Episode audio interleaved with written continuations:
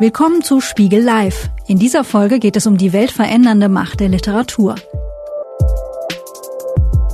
Wo endet die Wirklichkeit und wann beginnt die Fiktion? Für Schriftsteller und Schauspieler Joachim Meyerhoff gibt es keine strikte Trennlinie. Erfinden heißt erinnern, sagt er. Mit Spiegelautor Volker Weidermann spricht Meyerhoff über die Utopie des Erzählens und er erklärt, was wir von Kindern über das Timing beim Geschichtenerzählen lernen können. Das Gespräch wurde im Rahmen der Veranstaltungsreihe Spiegel Live im Mai in Klärchens Ballhaus in Berlin aufgezeichnet. An einigen Stellen gab es vor Ort leider technische Probleme. Dafür entschuldigen wir uns vorab. Joachim Meyerhoff hat für diesen Abend und eigentlich, so denke ich es mir, für sein ganzes Werk das Motto vorgeschlagen, die Realität schwindlig schreiben, bis sie ohnmächtig wird und sich erzählen lässt. Dabei wollen wir heute dem vielfach preisgekrönten Schauspieler, Schriftsteller, Erinnerungskünstler Joachim Meyerhoff zusehen und zuhören.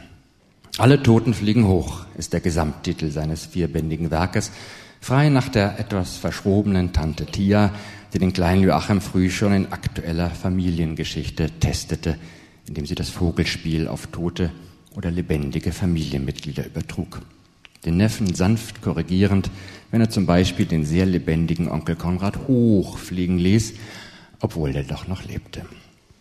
Am Anfang des Schreibens von Joachim Meyerhoff steht der Verlust, die entsetzliche Lücke, der Realität schwindlig schreiben, bis sie ohnmächtig wird und sich erzählen lässt.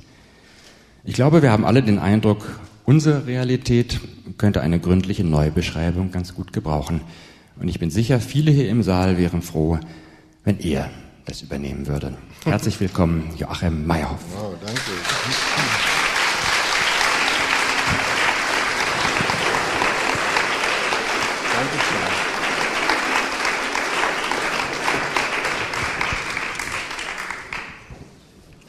So, geht los. Absolut.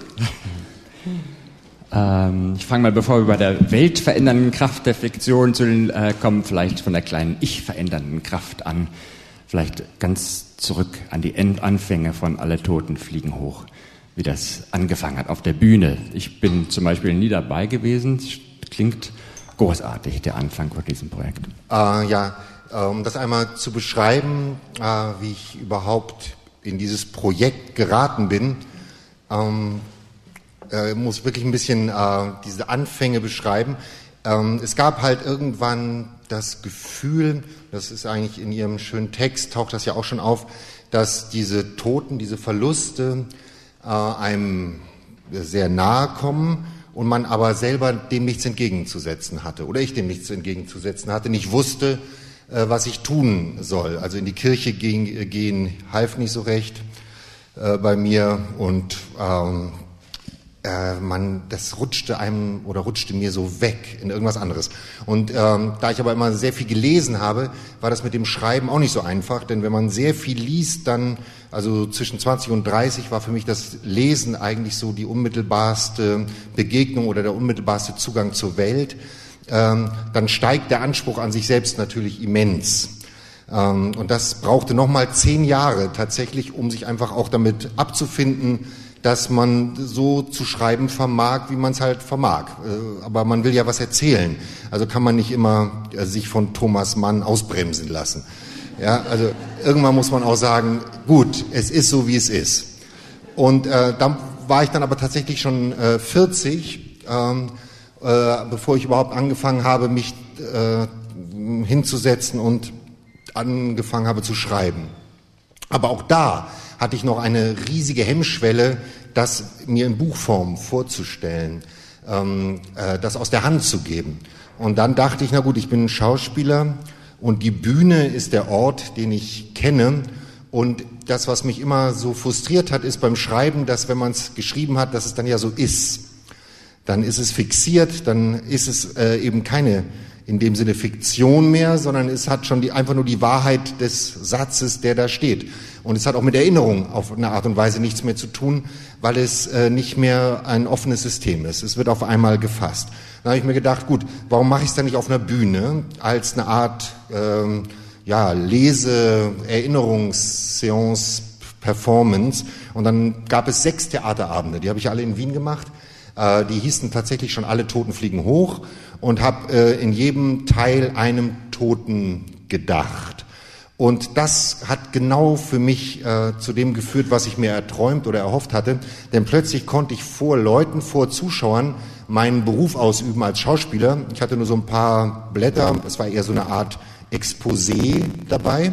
Aus dem habe ich auch gelesen, aber immer wenn mir was einfiel, konnte ich das Blatt wegtun und darüber erzählen. Es gab dann auch so ein paar Erinnerungsstücke, äh, die in so Vitrinen waren. Es gab auch mal einen Film, alte Fotos. Also es war so ein begehbarer Raum, aber ich konnte immer als Schauspieler agieren und nicht als dieses schon unmittelbar jetzt dann in den Büchern viel äh, stärker festgesetzte Ich, was erzählt, sondern es war jemand auf der Bühne, der erzählt. Und es gibt ja äh, diesen Satz für Schauspieler, dass man sagt, man steht neben sich. Ähm, nun war das mein allgemeiner Lebenszustand.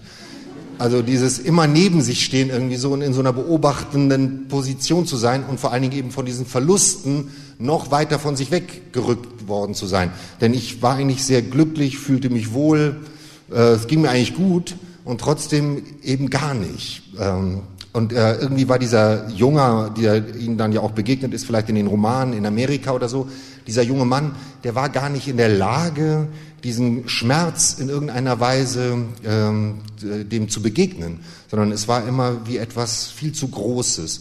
Und ähm, da wollte ich halt hin, um dem wirklich äh, begegnen zu können. Und dann habe ich diese Theaterabende gemacht und habe äh, mich da um Kopf und Kragen geredet. Und dann ist was passiert, das war, ich weiß nicht, äh, ob das sozusagen die Rampensau ist, wie man sie dann nennt, auf der Bühne. Mir macht es eben auch Spaß, Dinge zu erzählen, die nicht stimmten. Also wenn ich, wenn ich dann diese Abende viermal gespielt habe oder zehnmal, immer die gleiche Biografie haben, das äh, ist ja auch ermüdend.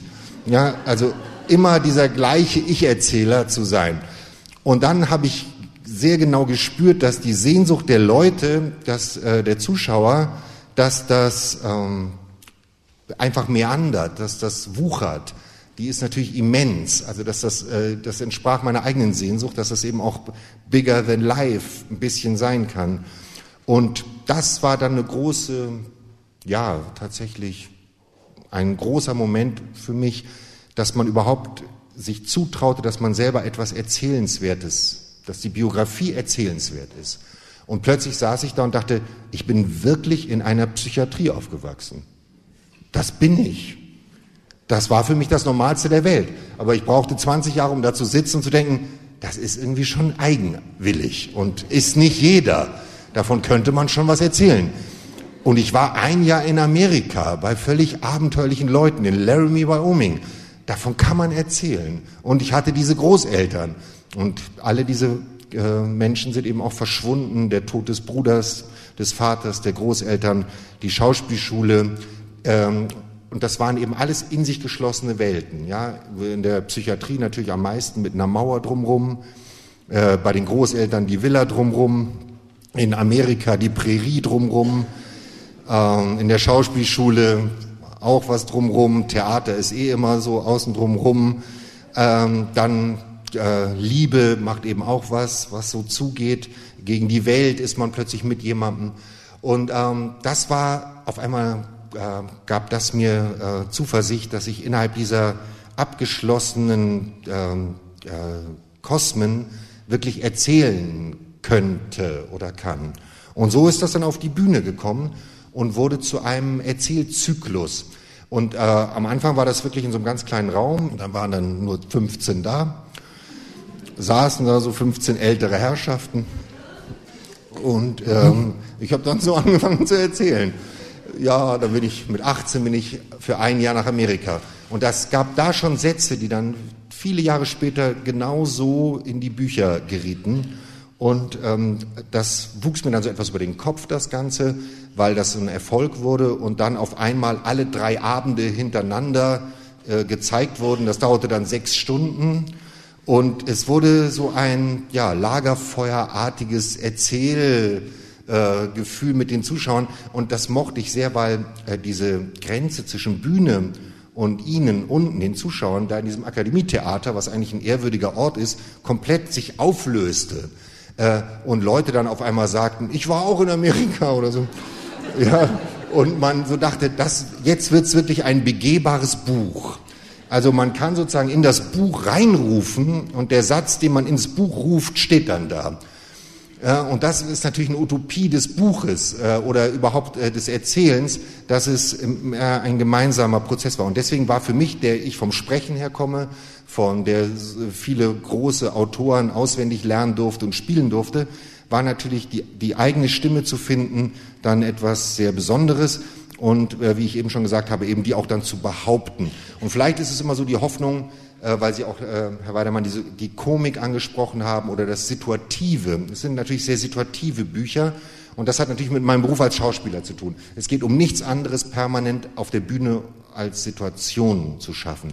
Und ich komme natürlich von der Situation ähm, in dieses ganze Schreiben hinein und nicht so äh, von der Reflexion dessen, äh, was jetzt die Dinge bedeuten. Also es, ist, es gibt keine Thesen im Grunde in diesen Büchern, sondern es gibt nur Leute, die in Rutschen stecken bleiben oder äh, die äh, auf dem Totenbett liegen. Also es geht immer um den Blick der Situation. Und das auf diese kurz geantwortet auf die erste Frage. Äh, Sie sind gleich dran, eine anderthalb Stunden. es reicht eigentlich eine Frage. Eine Frage reicht. Wenn sie gut ist, reicht eine Frage. Ähm, und ähm, dann aber der Wechsel, dann der Wechsel, dann kam ein Lektor von meinem Verlag, äh, kam und guckte sich das an und sagte, ähm, gut, ich würde da gerne ein Buch draus machen, wir könnten doch diese sechs Teile alle in ein Buch tun. Und dann hat er aber gesagt, Gott sei Dank, aber guck doch mal, was es heißt, sich den Raum zu nehmen für die einzelnen Geschichten. Vielleicht ist ja Amerika viel mehr als nur ein Kapitel. Und dann war das eine große Befreiung, plötzlich wirklich schreiben zu können und dann auch alleine dabei zu sein. Ähm, einmal noch einen Schritt zurück zum Prozess des Erinnerns. Sie haben angesprochen, dass sogar auf der Bühne eben auch Gegenstände mhm. äh, standen und Filme und auch welche Rolle, will ich nochmal genauer vielleicht interessieren, welche Rolle das Publikum interessiert als Antriebskraft für die Erinnerung. Ähm, das ist zum Beispiel auch ein Teil in dieser ganz frühen, bei dem allerersten Toten im Schrebergarten, schildern Sie das auch schön, dass Sie auch je nach Publikum die äh, Geschichte ganz unterschiedlich ausschmückten. Ja, Weibliches Publikum schätzt zum Beispiel äh, das, das ich, kann das, ich kann das gleich einmal vorlesen, ja, genau. gerne. Aber das macht ja jeder. Also äh, ich finde, das macht ja jeder. Also man hat ja für jeden, sei es für das eigene Kind, die eigenen Eltern oder den Therapeuten, völlig unterschiedliche Sprachen, mit denen man Familiengeschichten erzählt. Ja, und man ist dann eh schon dreifach. Und äh, wahrscheinlich ist man am ehesten beim Kind, finde ich, bei der Wahrheit. Beim, beim, äh, also ich auf jeden Fall. Beim Therapeuten ist es ja schrecklich. Weil, weil man ja die ganze Zeit versucht, äh, das so in so einen Kontext zu stellen und das dann eben schon keine Situation mehr ist. Es soll ja immer für was stehen äh, beim Therapeuten. Ja, es ist ja sozusagen immer der Verweis für etwas, was dann interpretiert werden muss. Und das ist beim Kind Gott sei Dank nicht. Deswegen gehe ich da lieber hin. Mittlerweile. So. Ähm, ich, äh, also es, äh, der, der junge Erzähler hat einen äh, Toten gefunden mit sieben Jahren Sie haben das eben auch schon kurz angesprochen, diese Szene. Und äh, nur einmal, um zu gucken, was das heißt, wenn man, wenn man eine tolle Geschichte auf einmal hat und sie einem begegnet. Weil das ist ja eigentlich das Besondere, dass man entdeckt, was Geschichten von einem wollen. Dass man die gar nicht so aus sich heraus konstruieren muss, sondern die Geschichte steht da. Und es bedarf jetzt eigentlich nur der Aufmerksamkeit oder der Genauigkeit des Erinnerns, um die Geschichte zu sich selbst kommen zu lassen. Wieder und wieder musste ich in den folgenden Wochen von meinem Fund berichten. In der Schule, im Schwimmverein, meinen Brüdern, Verwandten und den Freunden meiner Eltern. Ich verfeinerte die Geschichte, merkte mir gelungene Formulierungen und entwickelte sogar etwas wie auf die Zuhörerschaft abgestimmte Varianten. Meine Mitschüler und Brüder wollten sich gruseln. Das Wort verwest war eine sichere Bank. Und der Satz, seine geöffneten Augen starrten in den Himmel, sie waren leicht verwest, ließ auch mich jedes Mal aufs Neue erschaudern. Männliche Erwachsene galt es durch kindlich resolutes Handeln zu beeindrucken. Ich habe mir da natürlich alles genau eingeprägt, die Uhrzeit, die Fundstelle und die Haltung der Leiche. Und dann bin ich sofort losgerannt, direkt zum Direktor und habe da alles gemeldet. Dem weiblichen Publikum gegenüber ließ ich nach und nach meine Scheu vor zu großem Pathos fahren und servierte schamlos Sätze wie diesen. Ein Windhauch wehte abgerissene Rosenblüten über den steifen Körper und einige verfingen sich in seinem grauen Haar. Natürlich war mir vollkommen klar, dass ich log, aber es kam mir so vor, als würde die Geschichte ein Eigenleben führen und ich die Verantwortung dafür tragen, ihr zu genügen, mich ihrer würdig zu erweisen. Wer findet schon einen Toten? Ich wollte unbedingt, dass sich dieses außergewöhnliche Ereignis bei mir wohlfühlte, wollte, dass es bei mir blieb und beschenkte es verschwenderisch mit Girlanden und Arabesken. Und da geschah etwas für mich Unfassbares, etwas, das bis heute mein Leben geprägt hat. Ich erzählte meine Rentnergeschichte zum ich weiß nicht wievielten Mal, diesmal einem Freund meines ältesten Bruders. Wie immer begann ich mit meinem Entschluss, den Schulweg zu verlassen, warf den unreifen Apfel, baute die Spannung auf, verirrte mich, kletterte über das Tor und entdeckte den in seinem Beet zusammengebrochenen Mann. Um mich nicht zu langweilen, erfand ich immer neue Einzelheiten und sagte schließlich, da sah ich, dass er einen Ring am Finger trug. Der sah richtig wertvoll aus. Kurz überlegte ich, vom Tor zu klettern und ihm den Ring vom Finger zu ziehen, aber da klingelte die Schulglocke und ich rannte davon. Während ich das mit dem Ring erfand, schoss mir plötzlich ein heißer Schauer über den Rücken und ich sah den Ring tatsächlich vor mir. Es stimmte.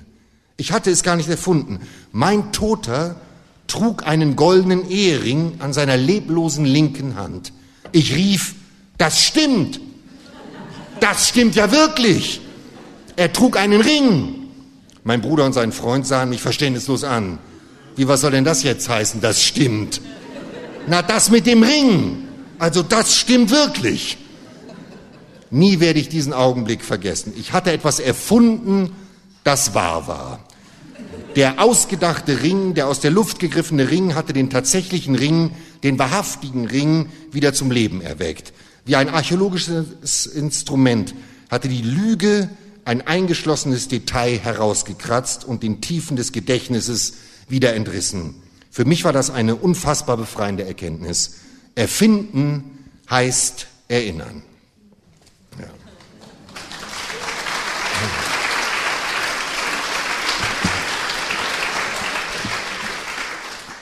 Die magische Wirkung von Gegenständen ist ja auch ein wesentlicher Teil in, in den Büchern, die dann Erinnerung heraufbeschwören. Wir alle oder viele von uns kennen ihre Großmutter und dieses wunderbare Geräusch, das ich jetzt auf gar keinen Fall ich imitieren möchte, sondern das müssen Sie jetzt äh, machen, dem Moment, in dem Sie winzige Kleinigkeiten, wie zum Beispiel einen Brie-Käse mit äußerste Begeisterung entdeckt. Ja. Und da frage ich mich, ob es vielleicht irgendwie womit damit zusammenhängen könne. Ihre Begeisterung für unscheinbare Gegenstände, die Geschichten beginnen mit diesem wunderbaren Großmuttergeräusch. Ja, das, äh, das Geräusch ist ja das Mon. Mon, aber Mon kann natürlich ungefähr äh, 20 verschiedenfachen äh, unterschiedlich gemacht werden. Also das kann von völligem Entsetzen konnte das sein, über Mon, also mit so einem Zorn und es konnte gesäuselt sein, wenn im äh, Garten die Hamamelis aufblühte. Dann konnte es auch sein, so ganz weich. Und es äh, konnte aber auch, äh, wenn ich zu ihnen kam äh, und äh, klingelte, dann wurde immer so an der Seite das Fensterchen aufgemacht, weil einem nicht sofort aufgemacht wurde, weil man nicht wusste, wer vor der Tür steht. Und dann wurde so um die Ecke geguckt, dann konnte sie auch sagen, Mo. Das war sozusagen auch die, die Erkennung. Aber Sie haben völlig recht. Das Großelternhaus war natürlich eine, eine, eine, eine Kunstkammer, ein Sammelsurium von hunderten Gegenständen. Und meine Großeltern, die schrappten ja auch dicht daran vorbei, irgendwann ein Gegenstand in diesem Haus zu werden. Also sie gehörten ja genauso in dieses Haus mit ihren Positionen, ihren Orten und so, dass die Gegenstände lebendig wurden und sie selbst äh, was bekamen von so auch der fest dazugehörigen Einrichtungsgegenständen. Ja, da gibt es irgendwo den Satz: äh, äh, ähm, äh, die werden sozusagen ihr eigenes Museum. Also sie äh, stellen die Dinge alle an dieselben Orte und das gipfelt dann zum Beispiel darin, dass die Stühle jahrzehntelang auf demselben Positionen standen, wodurch sie dann irgendwann so kleine Ausspar, also so kleine Abdrücke im Parkett machten, weil die natürlich da drin immer saßen. Und wenn dann geputzt wurde, dann wurden die zur Seite geschoben und dann stellte meine Großmutter die Sessel wieder in die Abdrücke und freute sich, dass sie passten und machte Mon. Ja, und äh, dann ist der Irrsinn natürlich komplett. Wenn man sich freut, dass man in die Spuren, die man selber macht, passt, ja, dann, dann wird es langsam eng. Ja, also dann wird es langsam ein bisschen eng. Äh, und äh, die Bücher sind natürlich voller Gegenstände, äh, weil Gegenstände ja so Zeitkapseln sind. Aber ich war nie jemand, und das ist mir ganz wichtig, weil das geht mir richtig auf die Nerven, wenn ich Bücher lese. Ich war also nie jemand, der äh, äh, Dinge besch gerne beschworen hat, die so für eine ganz klare Zeit stehen. Also ich habe nie, es gibt hoffentlich keine Stelle, wo dann steht, ich aß ein Capri-Eis oder so, ja. Also das finde ich äh, immer langweilig. Äh, Whisky ist was anderes, ja, oder wenn der so, das äh, ist was anderes, das ist ja zeitlos. Aber dieses Nennen von Produktmarken oder so Markenprodukten als Rechtfertigung, eine bestimmte Zeit zu erzählen und dann saßen wir da und tranken Capri-Sonne. Nee, das äh, fand ich nie äh, so interessant. Es gibt mal Musik oder so, das schon. Aber es, die Erinnerung ist eigentlich, finde ich, kommt von noch woanders her. Ja. Eine Sache wollte ich einmal sagen noch kurz, weil ich mir das aufgeschrieben habe, äh, zu dieser Erzählung von dem Eben, äh, was da die Lüge ist, also wenn man das Lüge nennen will überhaupt. Und zwar bin ich auf einen Begriff gestoßen äh, vor so zwei, drei Jahren, der mich auch seitdem begleitet. Und zwar habe ich da mit einem Demenzforscher äh, gesprochen. Und der Demenzforscher hat, äh, der war irgendwie toll und hat über die Erkrankten gesprochen und hat dann gesagt, den Begriff benutzt der Konfabulation. Und hat mir den dann beschrieben. Die Konfabulation in diesem, äh, in dieser, äh, in dem Zweig, wo er mit diesen Menschen arbeitet, mit Alzheimer, äh, Leute brechen auf, äh, packen abends den Koffer, äh, gehen los, äh, haben diesen Bewegungsdrang, wollen was machen, werden dann gestellt, ja, und man fragt, wo willst du mit dem Koffer hin?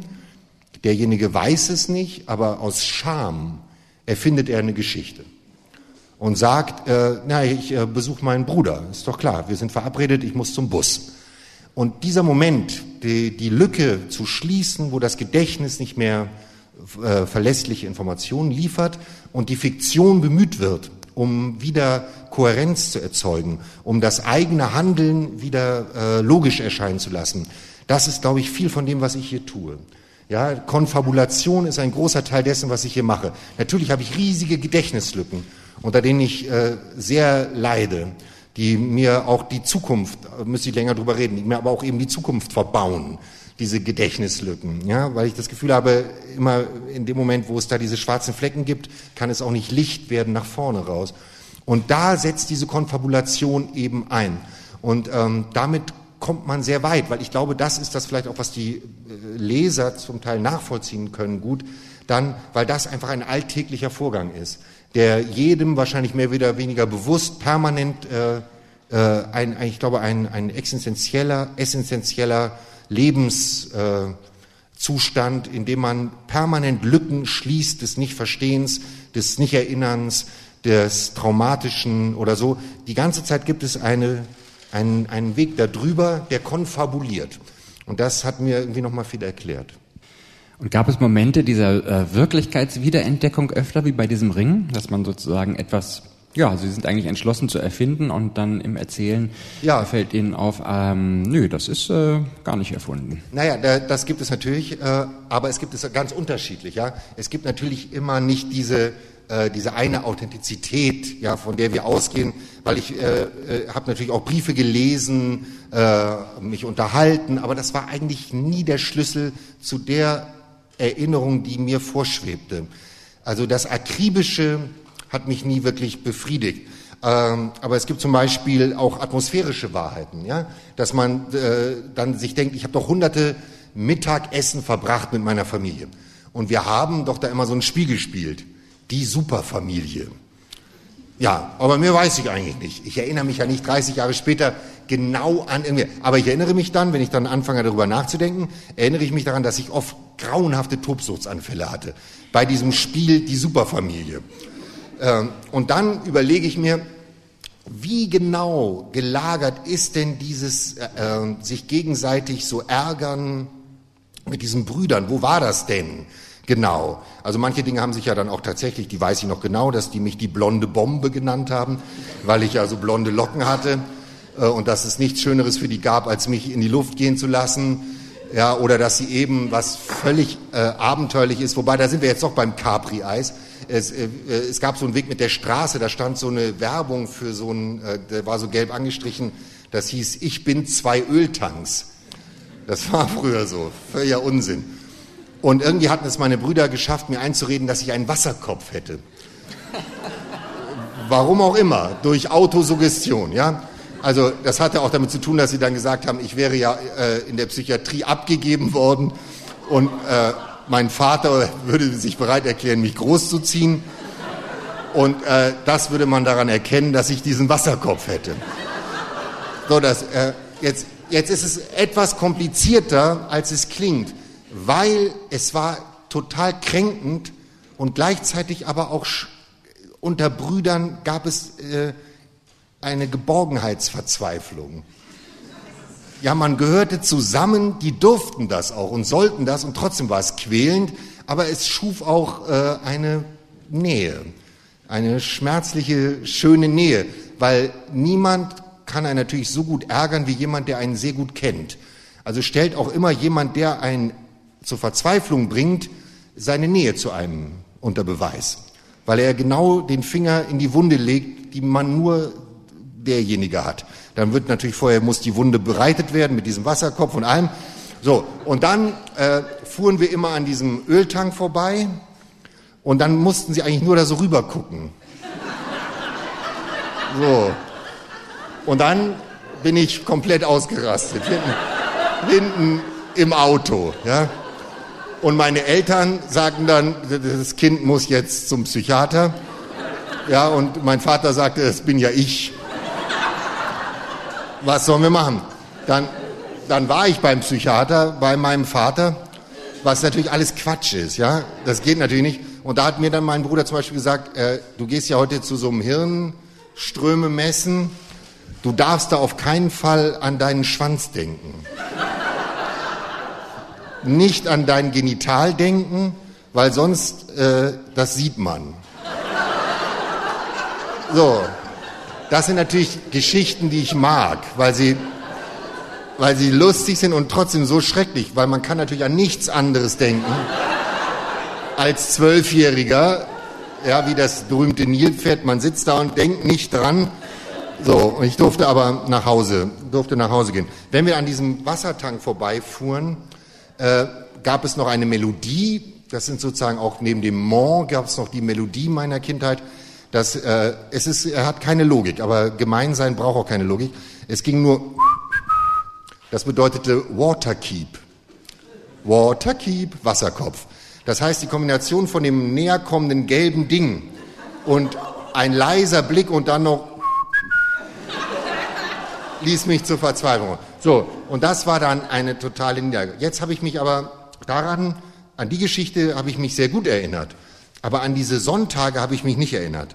Also nicht konkret an das, was das wirklich, äh, was das dann wirklich äh, war. Und ähm, jetzt lese ich Ihnen einmal da eine, eine vor.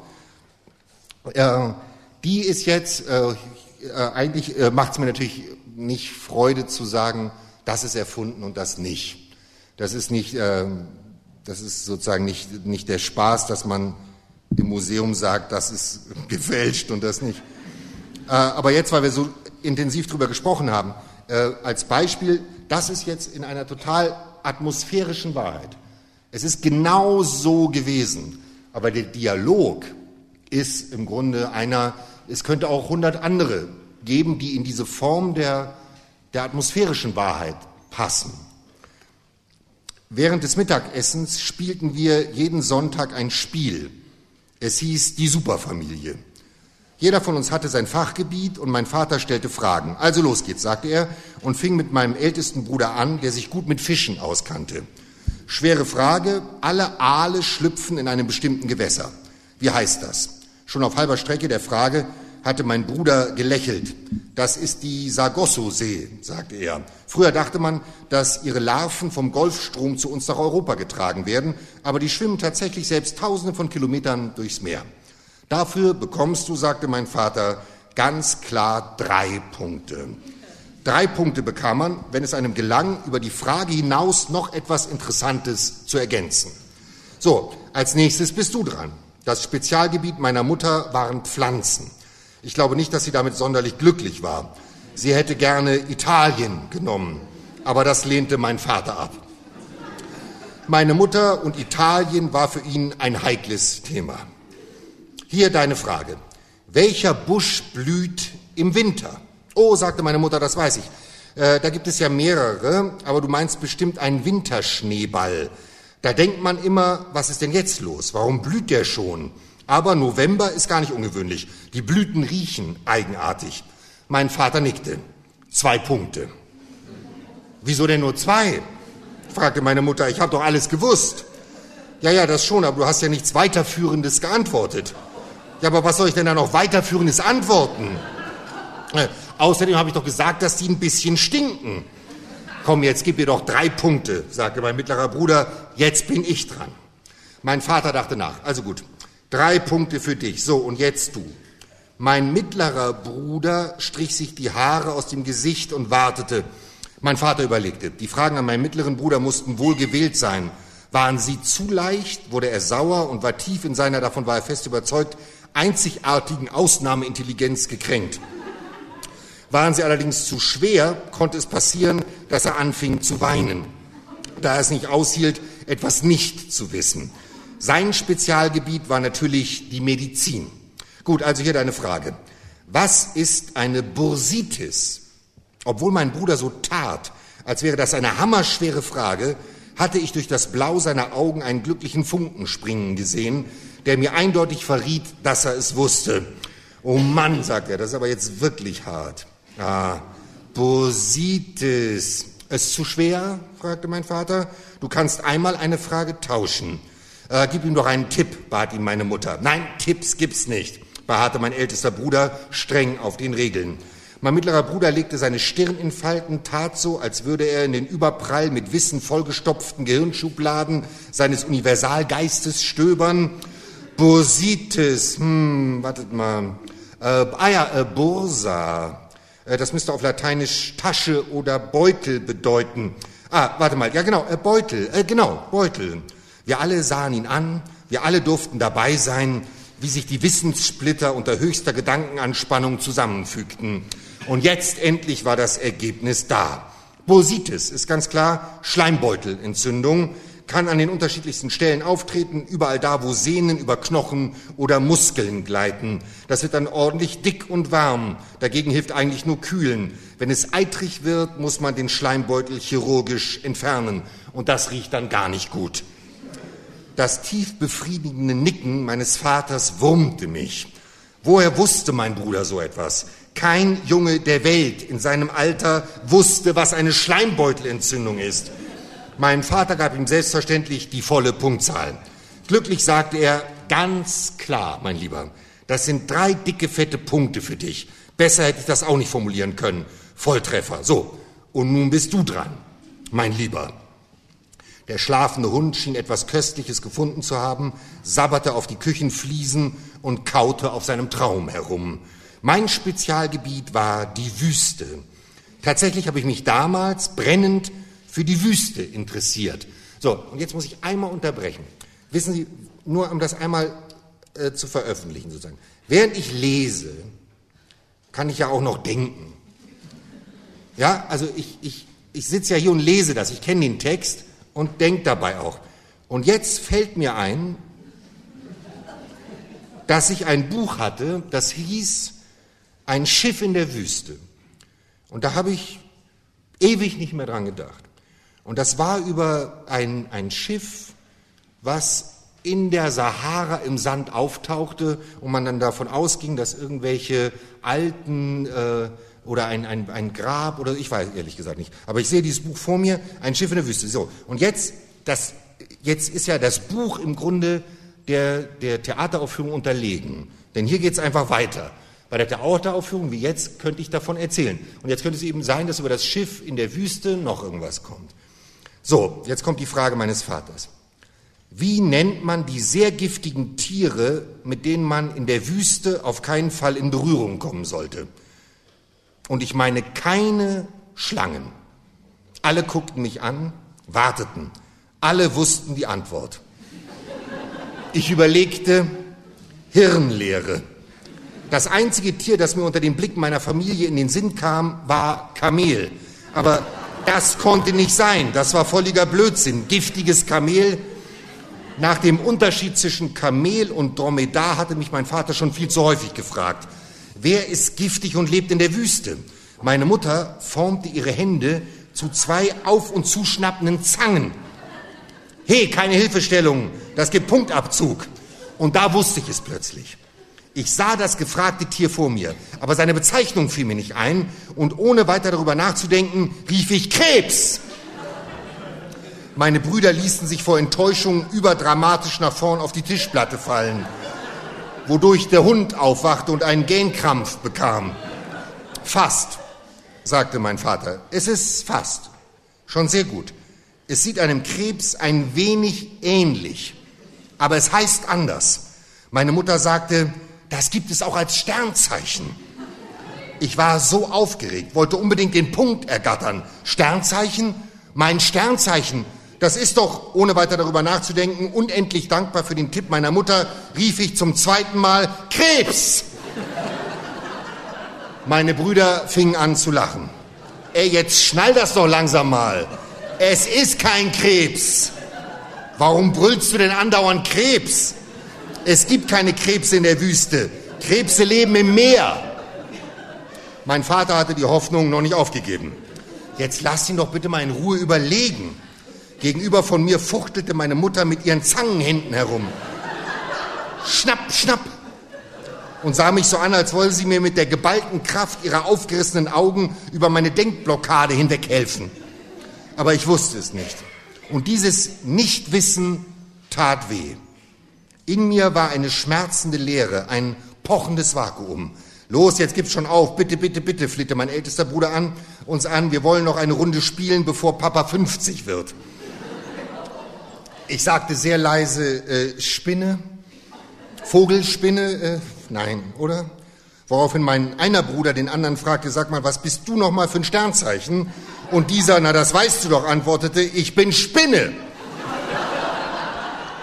Ich war kurz davor, Hummer zu sagen. Ich brachte es aber einfach nicht heraus. Mehrmals gaben meine Brüder Tutsignale von sich, um meine Ratezeit endgültig zu beenden. Also gut, mein Vater sah mich unglücklich an. Ich tat ihm leid. Mein Lieber, das ist ein Skorpion. Aber du bekommst einen Punkt, weil ich das mit dem Krebs gar nicht so schlecht fand. Weißt du, die sehen sich ja wirklich sehr ähnlich. Doch meine Brüder kannten in solchen Dingen keine Gnade. Wie bitte? rief mein mittlerer Bruder entrüstet. Einen Punkt für Krebs? Was soll das denn? Krebs ist komplett falsch. Dafür gibt es genau null Punkte. Er warf mir diese gerufene Null voll an den Kopf. Auch mein ältester Bruder fand meine Bewertung ungerecht. Papa, das ist wirklich langsam Quatsch hier, ja? Wenn diese Punkte irgendeinen Sinn machen sollen, dann darf er keine bekommen. Das ist doch ein Wissensspiel und kein Ratespiel. Und wenn er einen Punkt bekäme, würde er ihm doch ewigen Hilfestellung gleich wieder abgezogen, da Mama die ganze Zeit den Skorpion vorgespielt hat. Der hat einfach keine Ahnung, mich nervt das langsam. Letztes Mal hat er auf die Frage, was ist die Mehrzahl von Kaktus, Kaktusse geantwortet, ja? Da hat er auch einen Punkt bekommen. Der hat doch Kaki gesagt, korrigierte ihn mein mittlerer Bruder. Ein Kaktus, zwei Kaki. So. Und nun hatten sie mich gleich soweit. Da, wo sie mich haben wollten. Meine Kopfhaut fing an zu jucken. Das war stets ein erstes Anzeichen des nahenden Kontrollverlustes. Ein wegweisendes Symptom auf dem Weg in die Sackgasse Jezorn. Kommt bitte, hört auf, ja nicht am Geburtstag. Wir wollen doch noch weiterspielen, versuchte meine Mutter zu schlichten. Doch die Lunte brannte schon. Mein ältester Bruder erhob sich plötzlich, als wolle er eine Rede halten und verkündete, gegen Mittag erreichte die Karawane die Oase, die voller Kaki war. Mein mittlerer Bruder sang leise, mein kleiner grüner Kaki steht draußen am Balkon und dann beide zusammen sich die Nasen zuhaltend in meine Richtung, Kaki, Kaki, Kaki. Ich sprang vom Tisch auf, schlug meinem mittleren Bruder die Hand an den Hals, der weinend zusammensackte, als hätte ihn ein Tomahawk getroffen und warf mich auf den Küchenboden. Ich trat um mich und machte meinem Spitznamen die blonde Bombe alle Ehre. Treten und schlagen, zappeln und schreien.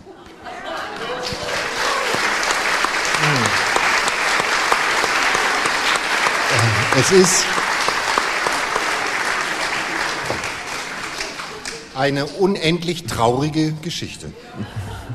Das scheint mir auch äh, die Spielbezeichnung Superfamilie total treffend.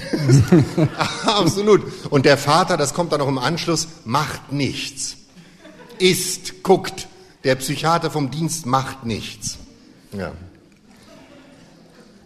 Aber das, äh, warum ich äh, das vorgelesen habe, ist natürlich nochmal, um das zu sagen, ist, dass äh, es ist eigentlich die, das Reenactment, ja, dieses tolle Wort, einer, einer einer klaren Situation, wie der Erzähler in diese Not gerät.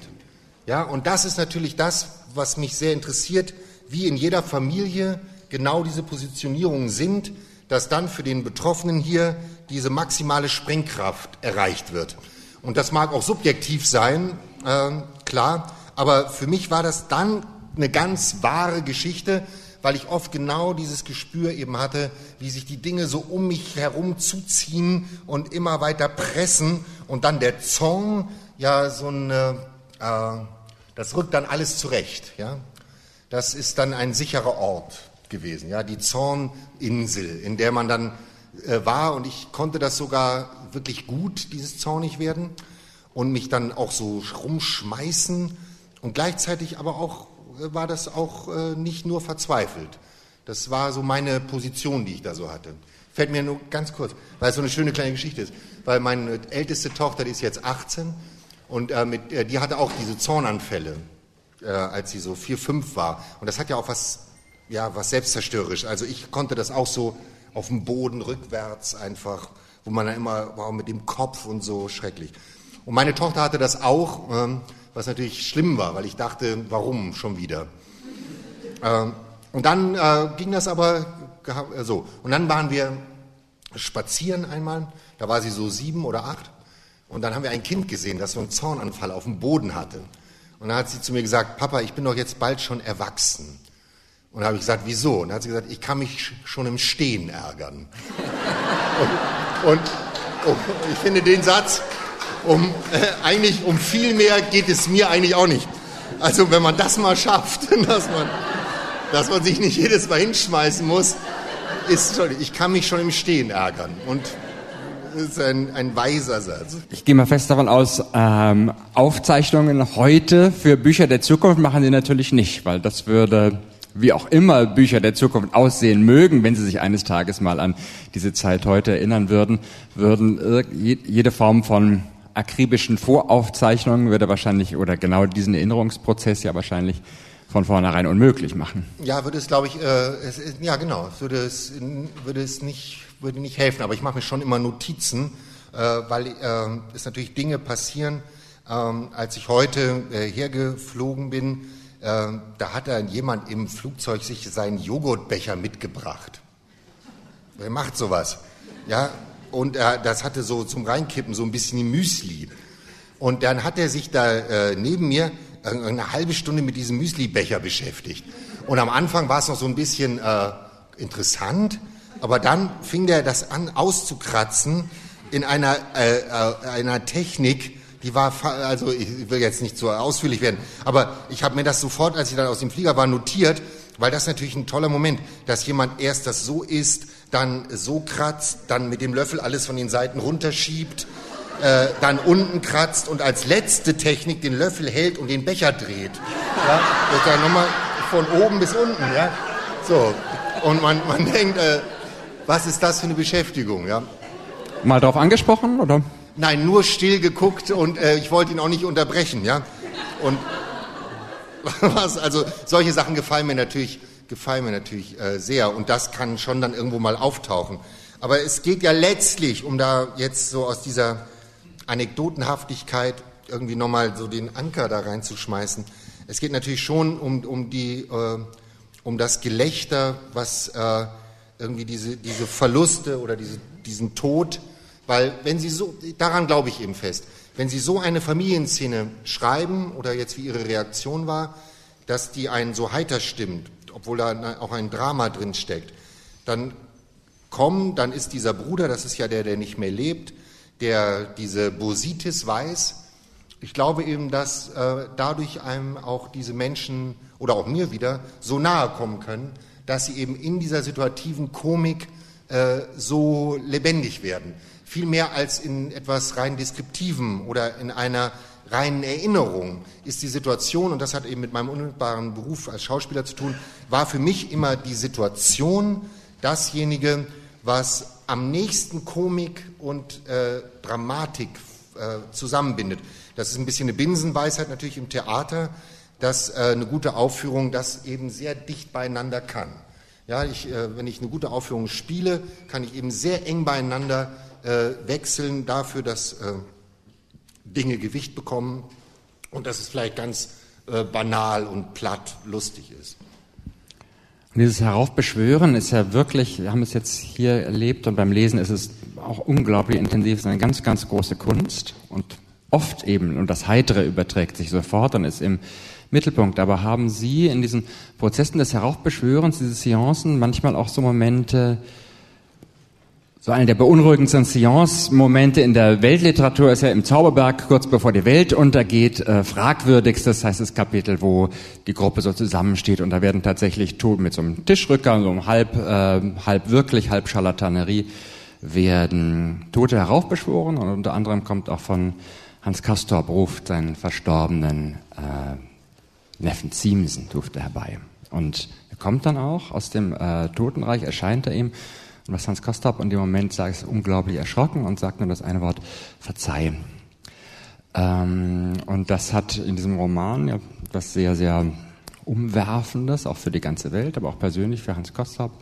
Aber gibt es für Sie diese Momente beim Schreiben und Heraufbeschwören auch, dass man im Grunde ja etwas Schönes und Lebensrettendes tut, aber irgendwie auch was Verbotenes, Gefährliches, Bedrohliches, Falsches? Ja, also da gibt es äh, die ganze Bandbreite. Es gibt natürlich auch äh, äh, die Hemmung, äh, dass sie sich natürlich nicht wehren können, ja, dass man sie im Grunde auch für das eigene ausnutzt. Äh, das gibt es sicher. Und es gibt auch im vierten Band, im letzten, gibt es eigentlich genau den Moment, den Versuch, wo der Erzähler in so einer Bäckerei ist und ähm, dann tauchen diese Toten auf und plötzlich wollen die von ihm nichts mehr wissen. Also die wollen in Ruhe gelassen werden äh, und wollen nicht weiter immer erzählt äh, werden. Und das ist dann schon durch die Jahre, wo ich daran geschrieben habe, schon auch ein mich begleitendes Bedenken geworden, was aber immer wieder relativiert wird durch, äh, und das will ich jetzt mal gar nicht werten, aber so durch die Lust des Erzählens. Also die Lust des, des Erzählens oder des Spielens äh, ist einfach so eine vitale und dadurch sind die auch wirklich dann, äh, kriegen die so eine Dynamik, aber in so einer, äh, in, in so einem Raum, wo dann man nur denkt oder so, gibt es schon auch was, dass man sagen könnte, dass die, genau die Toten auch das Recht haben darauf, dass es diffus bleibt. Also dass es eben nicht ausformuliert ist, sondern dass es eben auch das Unbestimmbare bleibt. Also man, es, sind ja, es wird ja durch diese Erzählung nichts gelöst vom Schmerz. Also es wird eigentlich nichts gelöst. Man hat nur lauter Haltegriffe in dieses Szenario, wo man sich vielleicht so klammern kann. Aber ich habe ja auch sozusagen meinen, meinen Bruder zum Beispiel, der das Ganze so begleitet oder so, der ist vielleicht auch erlöster, weil er das alles nicht gemacht hat, sondern das ruhen lässt so für sich und trotzdem eine ganz starke Empfindung hat. Das ist keine Unterstellung, dass das nicht, er das nicht intensiv betreiben würde wie ich. Aber vielleicht ist es auch gut, wenn es war halt mein Weg. Aber ich kann auch mir vorstellen, dass es gut ist, das auch einfach so sein zu lassen. Ja. Und wie waren sonst die Reaktionen der lebenden Familienmitglieder, ihrer Mutter zum Beispiel? Na, der, meine Mutter ist ja, das ist ja so dein Unterschied. Meine Mutter ist eben auch so eine lebenslange Vielleserin gewesen und äh, hat das so unter einem ganz literarischen Aspekt äh, erstmal gelesen und äh, hat auch sich als Figur da drin, das sind ja zum Teil auch in dem Buch gibt es wirklich äh, massive Szenen, auch des Vaters, der die Mutter betrügt und so, und die Mutter hat einmal so einen Nervenzusammenbruch und schreit immer in dieser Psychiatrie, in dieser Wohnung, die in der Mitte der Psychiatrie war, das Schwein soll endlich abhauen. Also das sind auch Sachen, wo eine Mutter sagen könnte, mein lieber Sohn, das muss jetzt nicht sein. Äh, aber sie hat das irgendwie von einem anderen Blickwinkel gelesen und gerne gelesen und äh, der schönste Beweis ihrer, ihrer Komplizenschaft ist, äh, meine Mutter ist 82, ist der, dass ich durch meine Anbindung im Theater ja so wenig Zeit habe, äh, Lesungen zu machen, dass äh, sie Lesungen macht äh, äh, aus den Büchern. Und weil äh, ich habe keine Lust, in der Stadtbücherei in Schleswig zu lesen, wenn ich äh, ehrlich bin, aber sie hat große Lust. Und äh, das hat auch mit den Büchern was zu tun, weil ihre Mutter ist ja die Schauspielerin und sie hat dieses Schauspielertum ihrer eigenen Mutter verachtet. Also nichts fand sie schlimmer als die äh, pathetische Mutter. Ja, und wir haben ja oft zu Hause gesessen, wenn dann meine Großmutter irgendwie im Derrick auftrat. Und dann hat sich meine Mutter aufgeführt wie eine Verrückte vom Fernseher. Da haben wir gesagt, guckt euch das an, das hält doch keiner aus und so. Das ist ja grauenhaft. Ja, und dann, und dann sah man meine Großmutter, wie sie irgendwie ihre Zigarette, das ist ja, wenn man das jetzt guckt, es gibt ja immer so die Nostalgie, dass das so toll gewesen wäre, weil die sich so viel Zeit lassen, ja. Sagen dann immer alle, Derek, die ist so toll, die lassen sich so viel Zeit. Aber man hält es wirklich nicht aus. Das klingelt an der Tür, Horst Tappert klingelt, dann drückt meine Mutter, Großmutter die Zigarette aus. Steht auf, guckt nochmal in den Wintergarten und geht dann einen 30 Kilometer langen Flur lang. Ja, und alles ist mit der Kamera. Und dann macht sie auf und sagt, darf ich reinkommen? Sage aus, gehen Sie zurück und so. Und da hat meine Mutter immer geschimpft, geschimpft, geschimpft über, über ihre Mutter.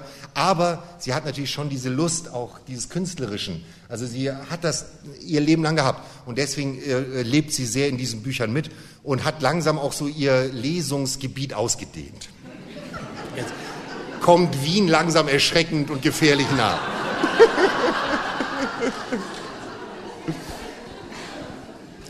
Schön. Die Derek-Anekdote führt mich zu einer anderen Figur, die auf so äh, magische und etwas unheimliche Weise einen Schauspieler, der mit seiner Rolle verwachsen ist und Sie haben ihn in einem Moment erlebt, wo das so augenscheinlich wurde. Sie meinen Horst Tappert? Mhm. Ja, ja, Horst Tappert kam natürlich dann auch äh, äh als Besuch zu meinen Großeltern nach Hause in diese Nymphenburger Villa und äh, meine Großmutter, das gehört noch dazu, trug ja oft, also die Dinge, die sie sich dann aussuchte, Gilles Sander oder was weiß ich da, dieses, äh, was sie dann da anhatte, im, im Derrick kaufte sie sich dann und saß dann mit dem Kostüm zu Hause. Ja, und dann dachte man, hä, das ist jetzt aber auch kein Unterschied mehr. Und Horst Tappert sah eben auch immer aus wie Derrick. Also es, es, es gab sozusagen keinen keinen Horst Tappert hinterm Derrick. Und äh, ich, ich habe da ja gewohnt und so. Und dann war ich da und dann bin ich tatsächlich mit Horst Tappert in die Sauna gegangen. Ja? Und äh, selbst äh, pudelnackt war es Derrick. Ja? Und wir saßen im Keller meiner Großeltern, da wurde sauniert. Und ich dachte immer, jetzt sitze ich mit Derrick in der Sauna. Und der stellte mir dann auch immer so komisch Fragen und so. Aber mich hat das eben als Schauspieler auch tatsächlich fasziniert, weil ich war ein Schauspielschüler, der überhaupt nichts war. Ich war ein Niemand. Ich wusste nicht, wohin mit meinen Händen, mit meinen, ich, es war alles kaputt gegangen auf dieser Schauspielschule. Äh, so, und ich saß sozusagen schwitzend und kaputt, komplett neben mir, neben diesem Mann, der die vollendete Kernschmelze hinter sich hatte. Ja, also der sozusagen nur noch der Schauspieler war. Nur noch Derek. Und äh, weiter auseinander konnte das sozusagen auch noch nackt, konnte man das nicht sehen, dass man mit einer Rolle eins werden kann. ja, Derek. Wo Sie die Schauspielschule ansprechen. Oder überhaupt nochmal, würde ich ganz gerne mal zurückkommen über den Zusammenhang zwischen Schauspielen und Schreiben, wie Ihnen das was, äh, und Ihre Art des Schreibens auch ermöglicht hat für ja. Ihren Fall. Und gleichzeitig ist es ja jetzt so, dass in der deutschen Gegenwartsliteratur ist mir da ganz, oder bin ich jetzt immer ganz überrascht, Spitzentitel bei großen Verlagen, Pieper, Fischer, Ähm, und Kiepenheuer und Witsch werden von Schauspielern in dieser Saison bestritten. Axel ja. Milberg, ähm, Matthias Brandt, Ulrich Tukur schreiben Romane. Ähm, ja, erstmal Ihr Fall, aber dann auch beobachtend. Lesen Sie die Bücher von den Kollegen und was ist Ihr Eindruck, was spezifisch an dieser Schauspielerbüchern ist? Naja, äh, äh, hm. Es ist natürlich, äh, es ist natürlich so, dass diese... Äh, Bleibt unter uns. Also eigentlich äh, äh, war ich natürlich sehr froh im Nachhinein, und das ist ja auch immer noch so, dass man als Theaterschauspieler ja eine gewisse Unbekanntheit behält. Also ich war ja nie ein Fernsehschauspieler und habe das nie gemacht. Die Sie jetzt alle erwähnt haben, sind ja alle Kommissare zum Beispiel, ja, äh, oder haben als Kommissare gearbeitet. Und mir hätte das schon etwas die Freude äh, an den Büchern äh, hätte das vielleicht ein äh, bisschen woanders hingestellt, wenn ich sozusagen schon der Name mehr wäre als das Buch. Ja, also das war bei mir wirklich nicht der Fall. Und das erste Buch, das äh, Amerika-Buch, das äh, ist ja auch noch schön da unterm Radar langgetaucht. Und äh, das habe ich auch äh, genossen. Also für mich war das ja so aufregend, dass ich mit 40 in dieses Verlagswesen gekommen bin. Ich, der ich irgendwie diese schöne, naive, große Sehnsucht als Vielleser in mir trug, äh, selber ein, ein Buch äh, mal zu schreiben. Also das ist schon ein äh, bisschen äh, woanders hergewachsen, finde ich, diese vier Bücher. Die sind was anderes als das jetzt äh, der äh, Tatortkommissar äh, das schreibt und so. Und es ist natürlich knallhart, weil das natürlich sehr gut zu vermarkten ist, sind diese Bücher auch für die Verlage sehr wertvoll, weil die, wir können das, ich kann das auch, kann man ruhig so sagen. Ich kann mich natürlich dabei Herrn Lanz hinsetzen und kann das pointiert in zehn Minuten äh, da rausknallen und das gucken viele Leute und dann bringt das für ein Buch mehr und das ist natürlich auch bitter, als wenn man eine grandiose Rezension in der Süddeutschen Zeitung hat.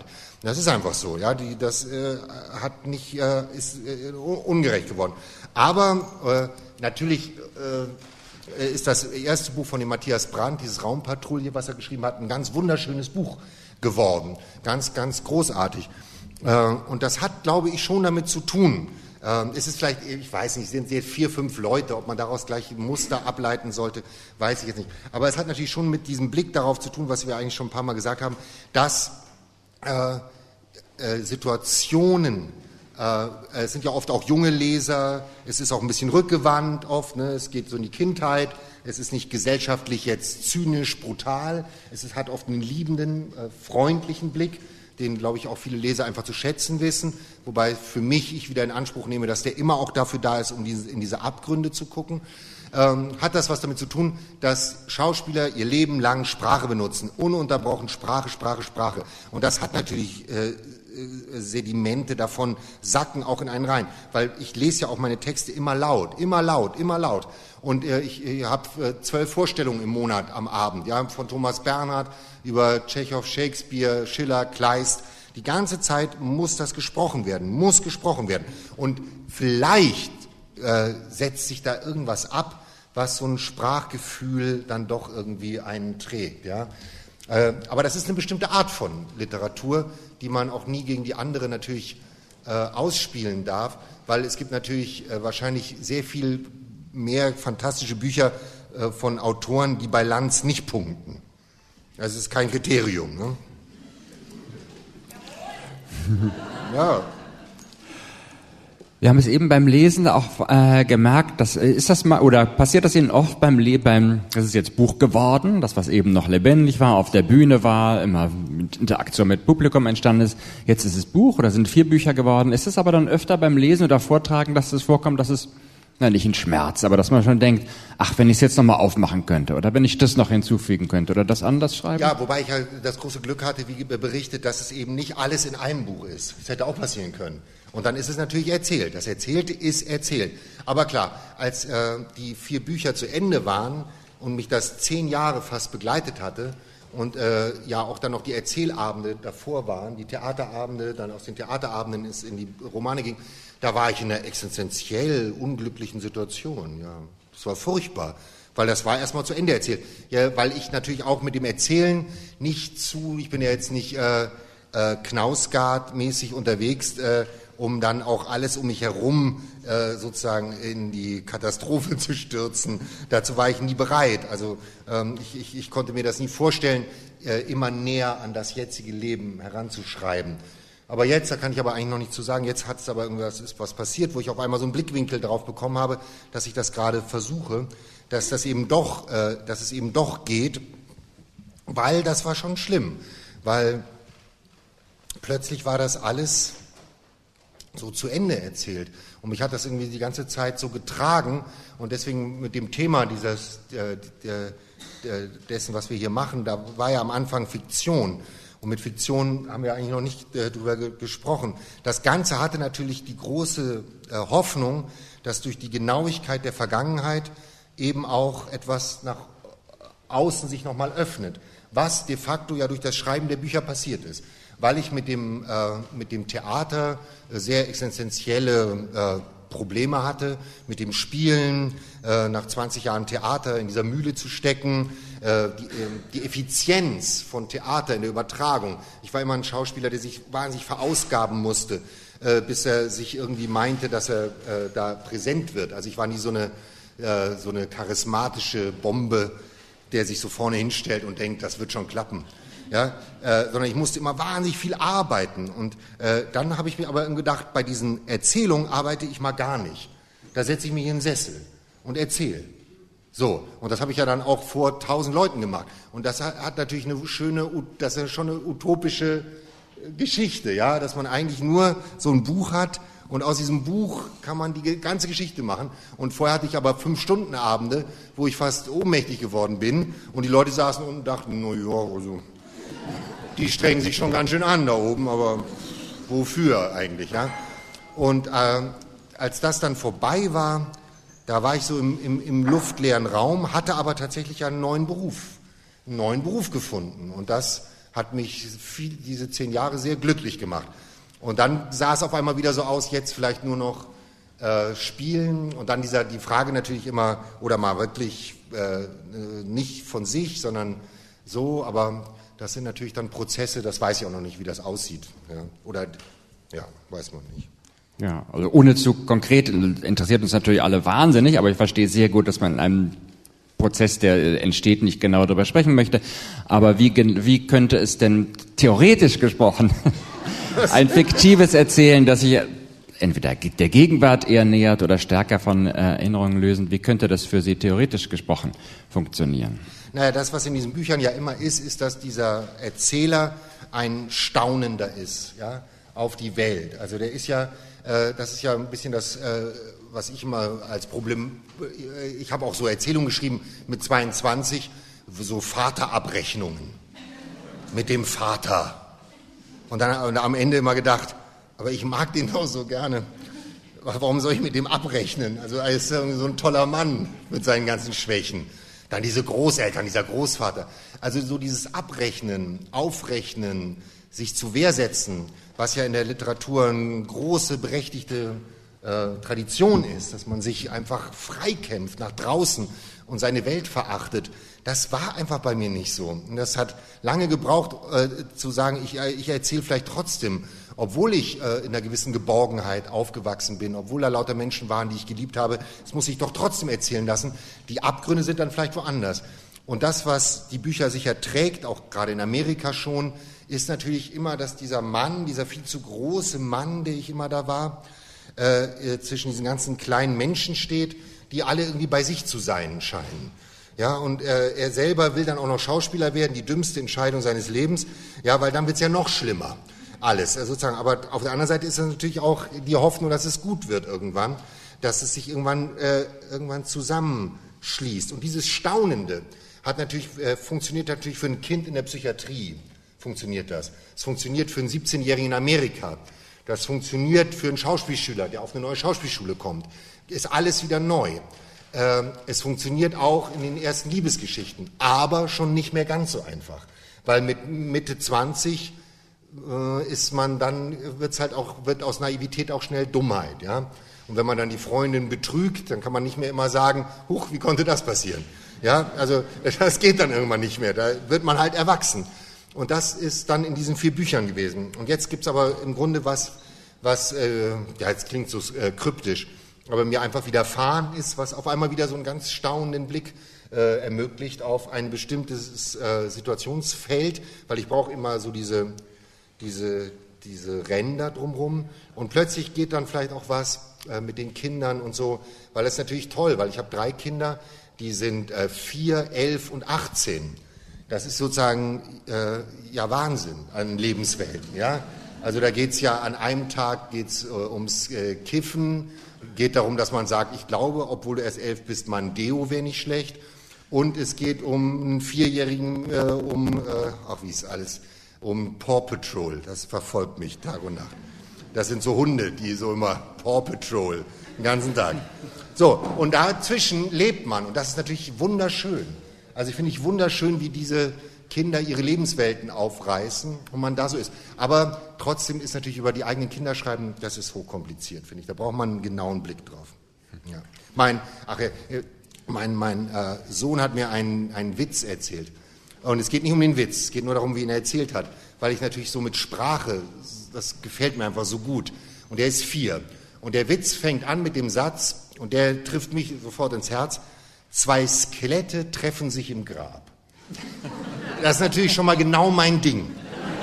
Ja, vom ersten Satz. Ja, dass sich Skelette noch verabreden können. Ja, und im Grab sich treffen. Man weiß nicht in welchem. Ja, zwei Skelette treffen sich im Grab. Dann der nächste Satz ist von meinem vierjährigen Sohn schon eine Meisterleistung. Er sagt dann folgendes, das andere sagt, das finde ich schon so toll. Das andere spricht, bevor das eine spricht. Ja, das ist sozusagen schon die totale Umkehrung der Erzählperspektive. Zwei Skelette treffen sich im Grab, das andere sagt, wie bist du eigentlich gestorben? Also das war so. Ich bin am Marktplatz gegangen und da war eine Kirche, da bin ich reingegangen und da war ein Beter. Der Beter scheint der Priester zu sein. Und der rief, faltet die Hände und betet. Aber ich, und jetzt sagt er schon ich, aber ich habe verstanden, kackt in die Hände und knetet. Mein vierjähriger Sohn ist vor Glück, dass er dieses Wort innerhalb eines Witzes erzählen darf. Ja, er darf es auch sonst, aber im Witz ist es natürlich unglaublich gut aufgehoben. Allein das Wort kackt zu sagen, ist ein Glück. Ein unendliches Glück. Und genauso wie hier in dem Buch, ja, mit Kaki Kaki und so, müssen natürlich auch die ganz schlichten Dinge, müssen immer in die Literatur rein. Die ganz primitiven Dinge, die dürfen nicht raus, dass man sich freut, einer sagt Kaki. Ja, äh, äh, faltet die Hände und betet, also kackt in die Hände und knetet. Das ist seine, der Höhepunkt für ihn, für den Witz. Eigentlich will er ihn da abbrechen. Ja, äh, der Witz ist eigentlich fertig. Dann sagt man, das ist auch kein Witz. Wie geht er weiter? Ja, sagt der Beter, geh sofort auf den höchsten Turm. Also gangte ich, sagt er dann, also gangte ich auf den höchsten Turm. Ja, da rief jemand von unten, spring nicht runter, sonst bist du tot. Ich verstand, spring runter, dann bekommst du ein Butterbrot. Also sprangte ich nach unten. So, und jetzt gibt es einen kleinen, da, da glaube ich fehlt was, dann sagt er, so, und wie bist du eigentlich gestorben? Ich gangte auf den Marktplatz und da ist irgendein so Idiot auf mich draufgesprungen. das ist sozusagen die dritte Pointe. So. Und dass sich zwei Skelette diesen super Witz in einem Grab erzählen, ja, das gefällt mir sehr. Und insofern lernt man eben von so einem Vierjährigen wahnsinnig viel über das, was es heißt, auf den Punkt zu kommen, aber so eine Pointe auch immer weiter zu dehnen. Ja, das hat Phasen, ja, es braucht Phasen. Und das ist ja hier in dieser Geschichte auch. Das hat Phasen. Das, äh, das braucht so Höhepunkte. Dann ist der Höhepunkt natürlich schon eigentlich der, dass die Mutter da immer so macht und so. Aber dann kommt auch nochmal irgendwie dieser Skorpion und dann kommt nochmal Kaktusse. Also, das hat viel mit, ja, mit, mit Theater zu tun. Das hat viel mit, mit Situationen zu tun, wie weit man etwas mit Timing hat viel mit Timing zu tun. Und da äh, arbeite ich zum Teil wirklich wie ein Besessener, weil ich da äh, so eine ganz klares Vorstellung habe. Das sind, das sind Szenen, die, ich habe immer für mich das Bild, die sind wie Tresore. Da muss man so an diesen Rädchen drehen, so, und das stimmt dann immer nicht. Dann kriegt man diese Situation nicht auf. Und dann muss man wieder und irgendwann geht diese Tür auf und dann liegt, der, liegt die Geschichte drin. Und das ist echt äh, kompliziert. Und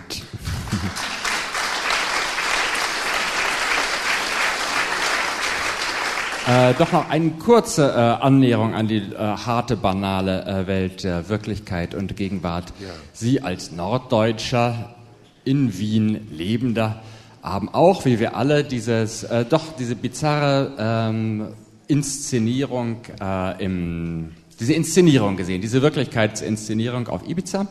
Und ich frage mich, das ist jetzt wirklich ein sehr weites, weit entferntes Thema oder, oder irgendwie auch nicht, was Sie über diese Inszenierung als Theaterinszenierung äh, gedacht haben oder wie es, wie es sie politisch beunruhigt hat oder künstlerisch angeregt oder oh gar oh gefreut.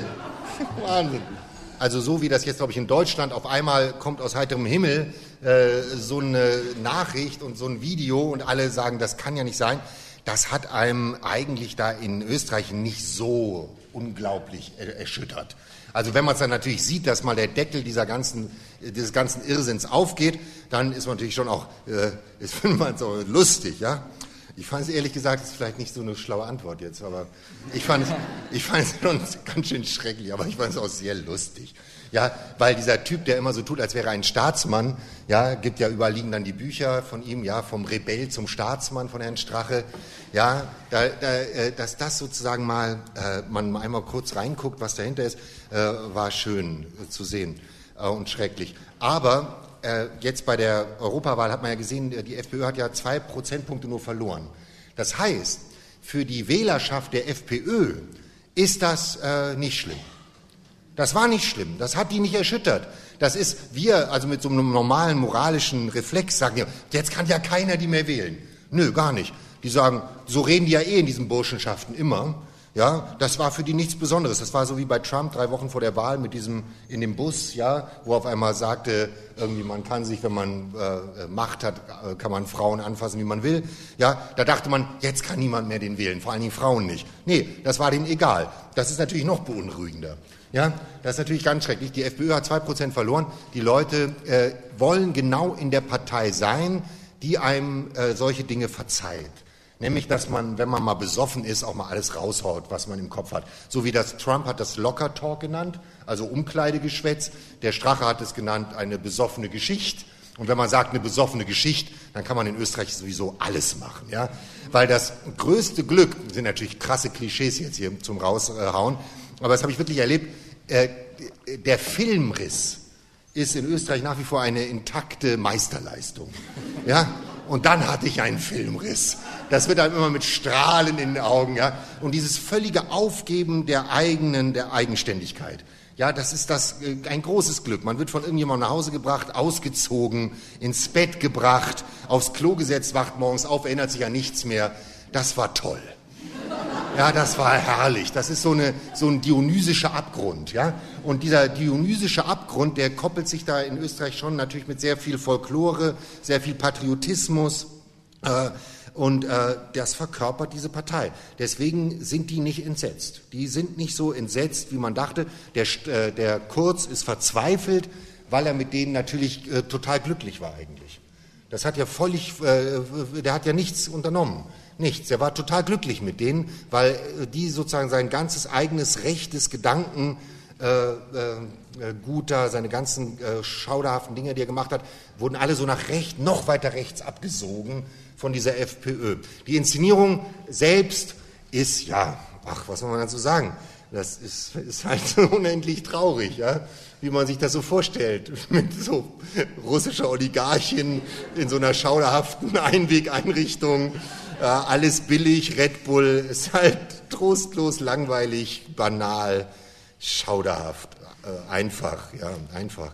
Aber dass man so angibt, ne, das ist ja fast schon wieder rührend. Ne?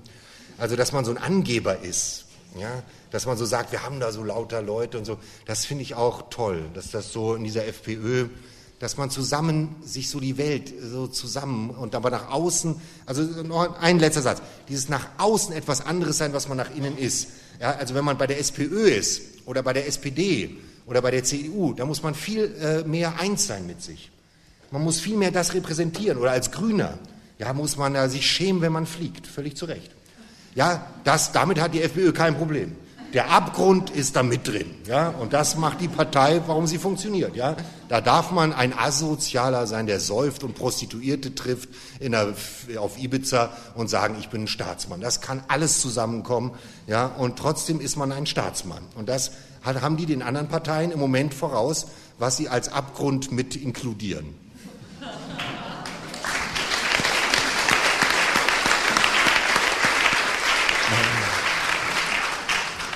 Ja, wenn Sie noch ein Stückchen lesen würden. Also jetzt äh, mal eine Sache, die vielleicht nicht ganz so äh, amüsant ist, aber einfach mal um das, was für mich mit Worten äh, auch ein, ein Moment. Und zwar war ja unser Haus inmitten dieser Psychiatrie. Diese Psychiatriegebäude waren, eine Kinder- und Jugendpsychiatrie war das. Das waren äh, so aus der Jahrhundertwende, davor die Jahrhundertwende, in Kreisen angeordnet, diese Anstaltsgebäude.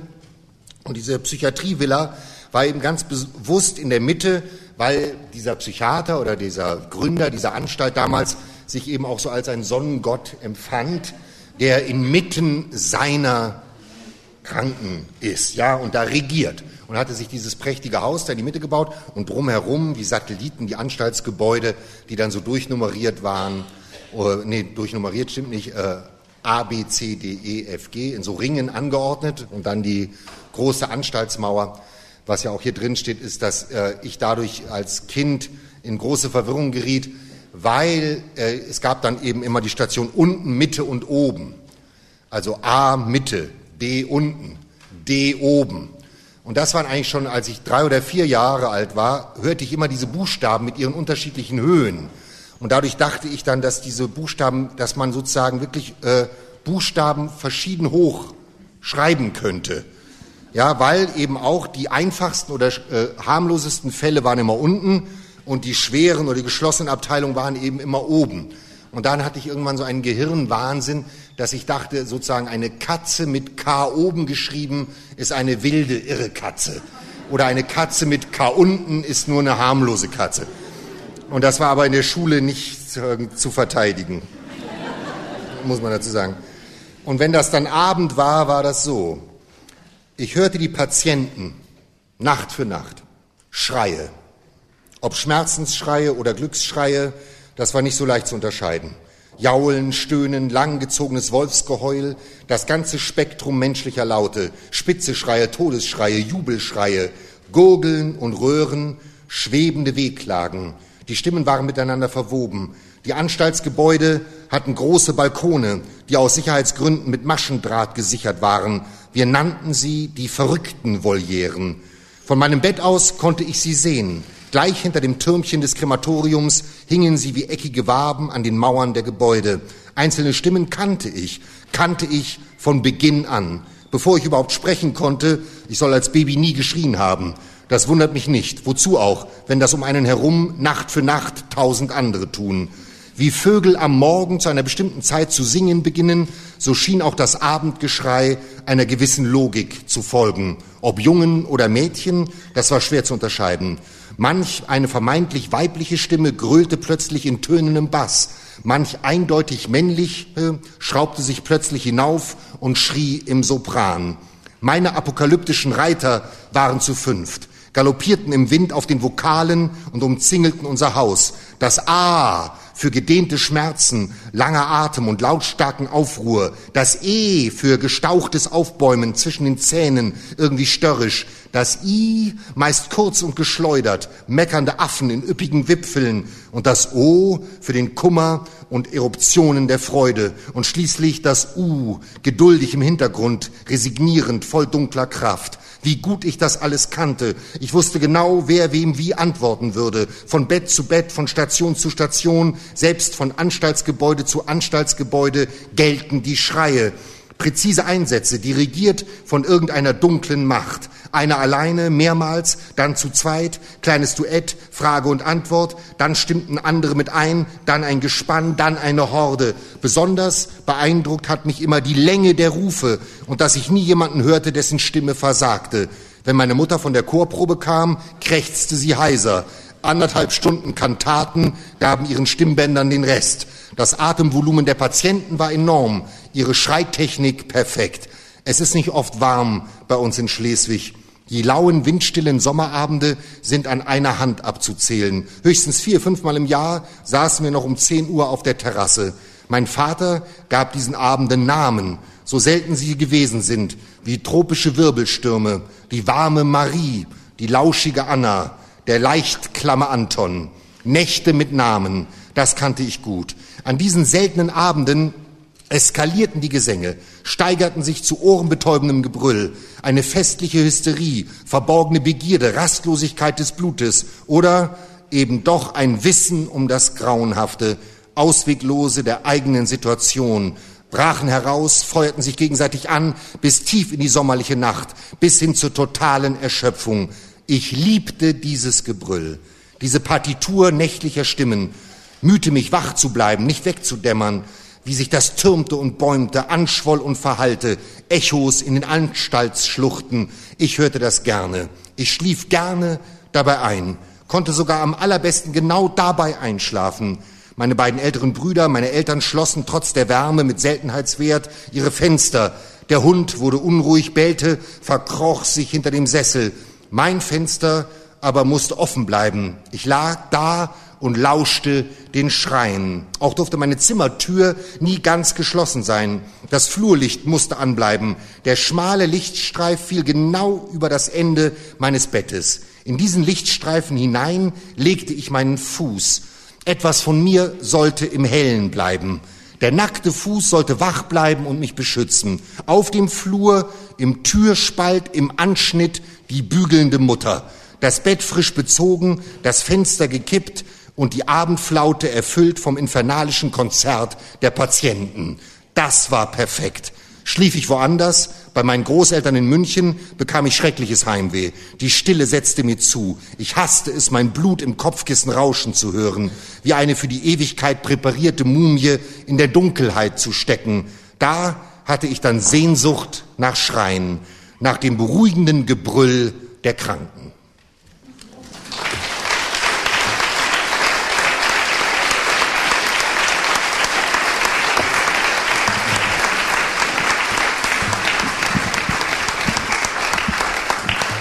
Und äh, jetzt danke ich ganz herzlich für Ihr Erinnern, Ihr Schreiben und für diesen großartigen Abend, den wir hier mit ihm erleben durften. Joachim Meyerhoff. Wow, wie schön.